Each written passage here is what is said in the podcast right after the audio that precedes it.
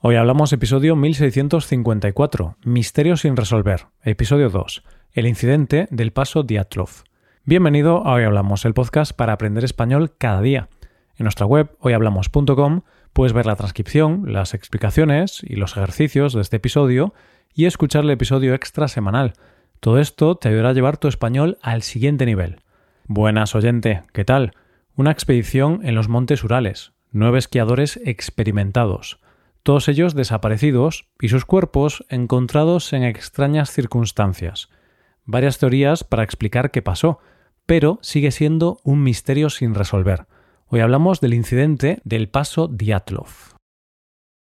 Antes de seguir con el siguiente misterio sin resolver de nuestro tema del mes, te tengo que preguntar, ¿has estado leyendo o informándote sobre el anterior misterio del que hablamos? No te preocupes, oyente, es normal. Estos misterios son como una droga que se te mete dentro y que no te deja durante un tiempo. Pero bueno, vamos con el misterio de hoy. A diferencia del anterior, en este misterio sí hay cadáveres. Sí, lo he dicho en plural porque son varias las personas que murieron en un mismo momento de manera extraña. Sobre lo que pasó hay muchas teorías, aunque parece que recientemente se ha expuesto una teoría que podría dar una solución al caso. Pero no me entretengo más y vayamos a conocer el incidente del paso Diatlov. El principio de esta historia lo tenemos que situar el 27 de enero de 1959, en los montes Urales, en Rusia. Ese día, 10 montañistas rusos, dos mujeres y ocho hombres, inician una expedición con la idea de coronar la montaña Gora Otorten, que está a 1234 metros sobre el nivel del mar. La mayoría de los integrantes de esta expedición son estudiantes del Instituto Politécnico de los Urales. El líder del grupo es Igor Diatlov, de 23 años. Por cierto, por si no te habías dado cuenta, al lugar del incidente luego se le puso el nombre de líder del grupo. De ahí el nombre que se le puso a este misterio. El caso es que todos ellos son expertos esquiadores de fondo y alpino. La ruta era difícil, de hecho, estaba clasificada como categoría 3 de peligrosidad, es decir, la más peligrosa. Y además, en esa época del año, las temperaturas podían descender hasta los 30 grados bajo cero. Inician la ruta y uno de ellos, al día siguiente, abandona la expedición por problemas de salud. El resto sigue, pero cuando llega el día en que se suponía que debían estar de regreso en el pueblo de Izai, no hay noticias de ellos, no se sabe dónde están. Por ese motivo deciden buscarlos, y lo que encuentran un mes después es el motivo por el que se plantea este misterio. ¿Qué encuentran? Lo primero que encuentran es la tienda de campaña de la expedición en las laderas de una montaña conocida como Colat Siacle. En su traducción al español, la montaña de la muerte, a unos 20 kilómetros al sur del destino de la expedición. La tienda de campaña está vacía, pero está rasgada con cortes desde el interior. Desde allí hay huellas que llevan hasta un bosque cercano. Allí encuentran los restos de una hoguera. Junto a esa hoguera encuentran dos de los cuerpos, boca arriba y solo vestidos con calcetines y ropa interior. Parece ser que estos cuerpos presentaban abrasiones en los antebrazos y la cara, posiblemente como consecuencia de intentar trepar los árboles. Más tarde se encontraron otros tres cadáveres, entre el bosque y la tienda de campaña. Estos tres cadáveres también tenían abrasiones, pero, a diferencia de los otros, aunque iban descalzos, iban vestidos más adecuadamente. Uno de ellos, el cadáver del líder del grupo, sujetaba una rama en su mano, muestra de que se defendió de alguien o algo.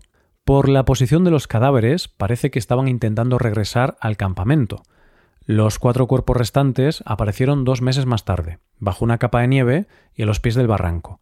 Ellos iban mejor vestidos, pero presentaban cosas un tanto extrañas. Y es que alguno de ellos tenía las cuencas de los ojos vacías, con fuertes golpes en el cráneo y el pecho, y uno de ellos no tenía la lengua. Y la gran pregunta es, ¿qué pasó? Y más aún, ¿qué los hizo salir rompiendo la tienda desde dentro, sin la ropa adecuada, huir hasta el bosque, que estaba casi a un kilómetro, con temperaturas muy bajas y con fuertes vientos?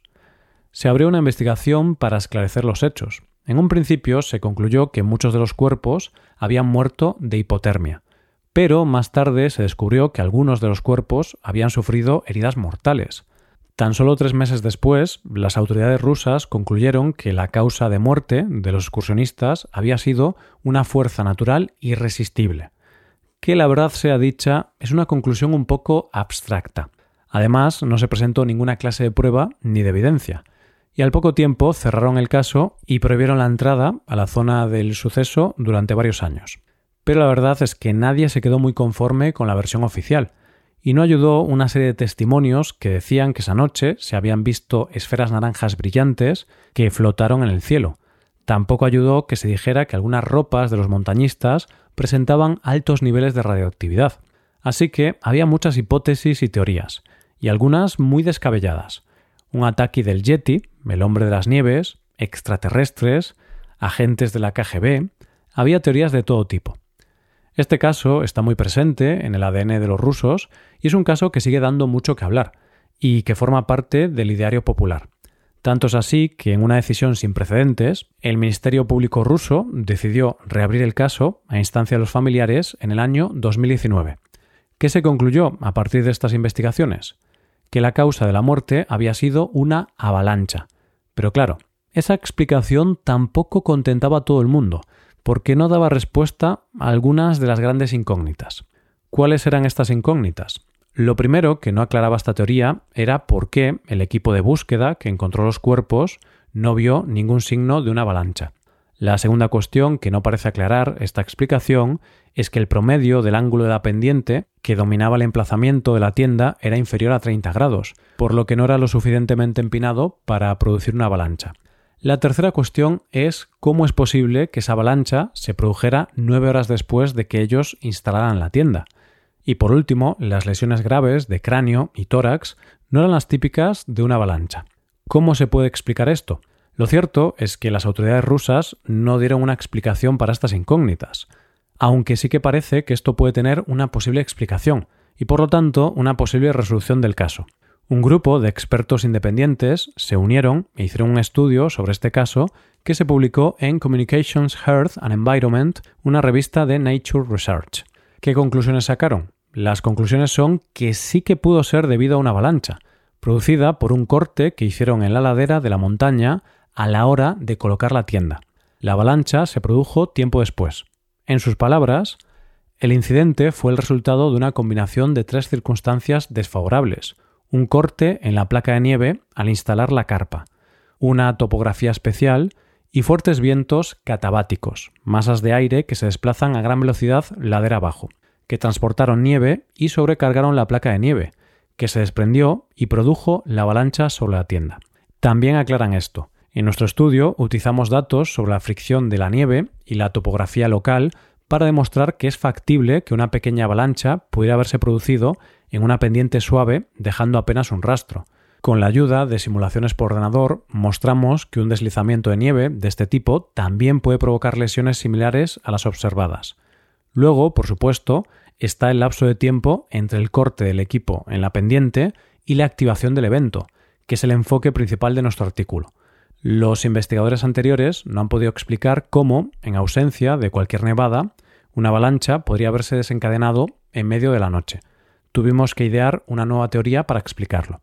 Es decir, que es posible que lo sucedido aquella noche fuera una avalancha que les hiciera perder la vida. Por otra parte, el chico que abandonó la expedición por estar enfermo tenía otra teoría. Él afirmó que todo había sido la acción del ejército soviético. Recordemos que esto sucedió en el año 1959, época de la Guerra Fría, y este evento sucedió en la antigua URSS.